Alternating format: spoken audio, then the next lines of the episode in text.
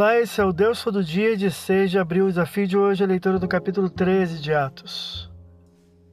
Dentre seis homens da igreja de Antioquia, Barnabé e Saulo são separados por ordem do Espírito para envio pelo Mediterrâneo proclamando a palavra divina. Versículos 1 a 5. Tanto a um mago judeu quanto a uma autoridade em Salamina. Versículos 6 a 12. Prosseguindo a viagem, entraram numa sinagoga proclamando o evangelho à semelhança de Estevão, versículo 13 a 43. Na semana seguinte, a multidão de ouvintes da palavra suscitou inveja aos judeus, o que levou a dupla a se direcionar aos gentios que receberam o testemunho.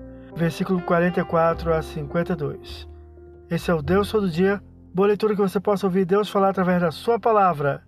Agora segue a mensagem e pensamento do dia do pastor Heber Jamil. Até a próxima.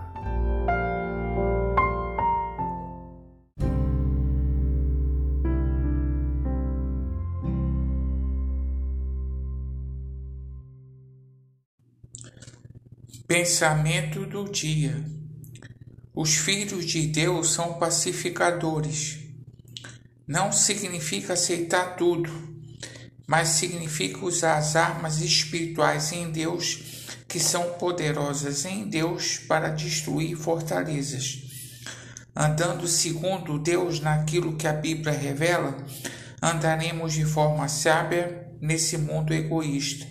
Pastor Heber Jamil que Deus te abençoe.